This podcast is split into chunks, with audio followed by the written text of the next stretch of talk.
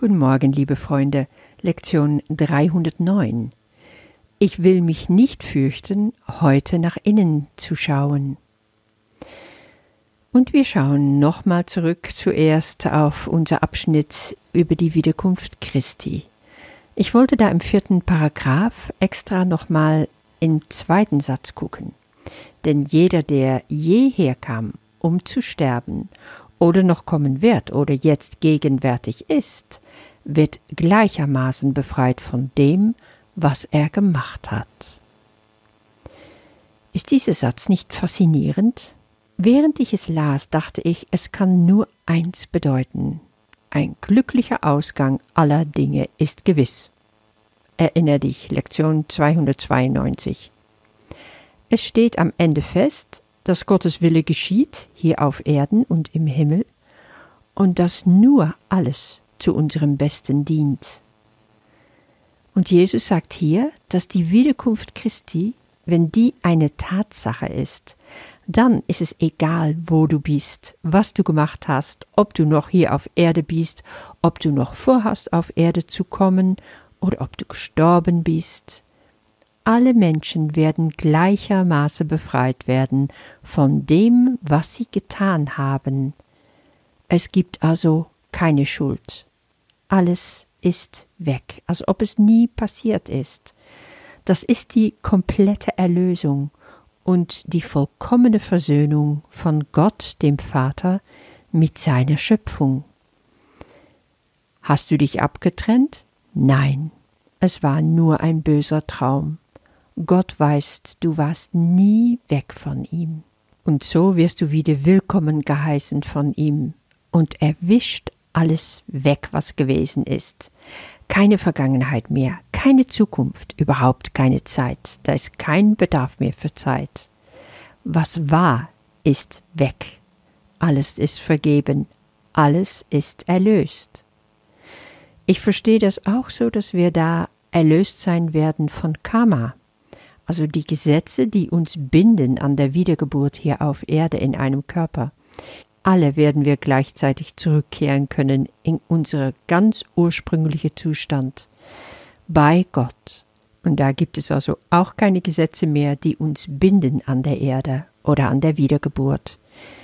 Das bedeutet Freiheit, komplette Versöhnung oder die Sühne, wie es auch im Kurs ausgedrückt wird. Ja, schauen wir auf unsere Lektion für heute.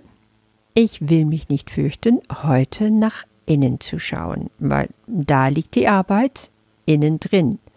Wenn wir etwas verändern wollen, dann geht es nur, wenn wir nach innen schauen. Es geht nicht außerhalb von uns. Ich finde diese Leitgedanke eine sehr kraftvolle. Ich will mich nicht fürchten, heute nach innen zu schauen, weil quasi das Gegenteil ist schon mit drin. Normalerweise fürchte ich mich, nach innen zu schauen. Nur heute nicht. Ich treffe also eine ganz bewusste, kraftvolle Entscheidung. Wovon will ich mich befreien? Wozu will ich nach innen schauen? Um Sachen zu verändern. Ich will mir von der Gedanke befreien, dass ich ein anderer Wille haben könnte als Gottes Willen, diese andere Wille, das ist nur das, was das Ego will. Und Jesus wiederholt hier nochmals, das ist nicht dein wahrer Wille. In Lektion 307, also vorgestern, da haben wir schon ziemlich das Gleiche gelesen. Gottes Wille ist der einzige, den es gibt und ist auch mein Wille. Und lass mich nicht versuchen, ein anderer Wille zu machen. Es ist sinnlos, es ist schmerzhaft. Nur hier wird nochmal ein ganz bestimmter Aspekt von dieser Gleichheit der, der, des Willen Gottes und mein Willen hingewiesen. Ich kann diesen Willen in mir erst finden, wenn ich wirklich bereit bin, nach innen zu schauen ohne Angst. Wir wollen ganz gezielt diese Innenschau heute vornehmen, um etwas zu entdecken, nämlich, dass in uns nichts anderes ist als das, was Gottes Willen ist. Aber wovor haben wir dann so eine Angst? Ja, vor diesem kleinen Ego-Monster, das lebt von Angriff und Verteidigen, von Recht haben, von sich anders vortun, als er wirklich ist, sich verstecken, besser darstellen, immer auf Äußerlichkeiten bedacht, volle Kritik, Wünsche, die unerreichbar erscheinen, immer träumend von einem besseren Leben, was natürlich jetzt nicht vorhanden ist, aber verstecken will er das, was dunkel und hasserfüllt ist.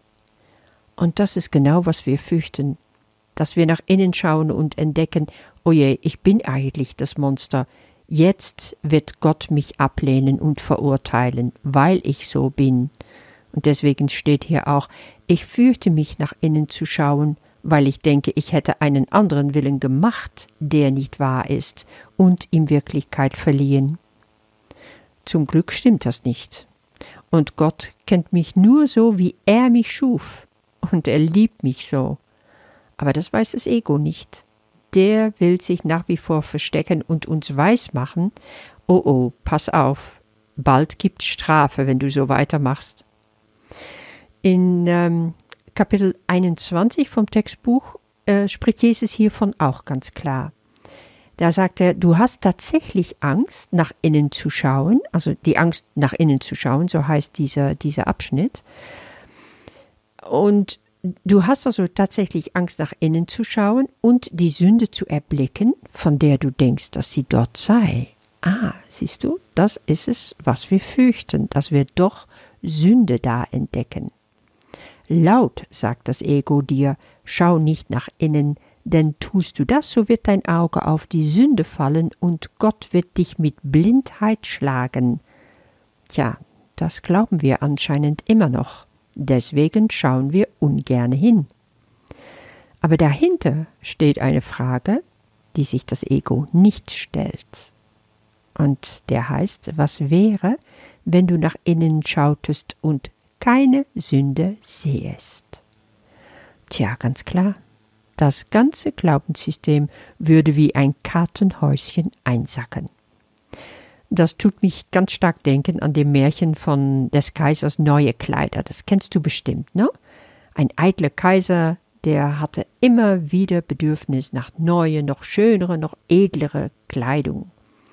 Und irgendwann, als im ganzen Land keine mehr zu finden war, der noch schöner weben konnte, die noch wunderbare Kleider äh, äh, nähen konnte, dann sind zwei Betrüger bei ihm reingedrungen und er hat sie angeheuert, weil die ihm versprachen, die allerschönsten, edelsten Kleider zu äh, weben und zu nähen, die es gab.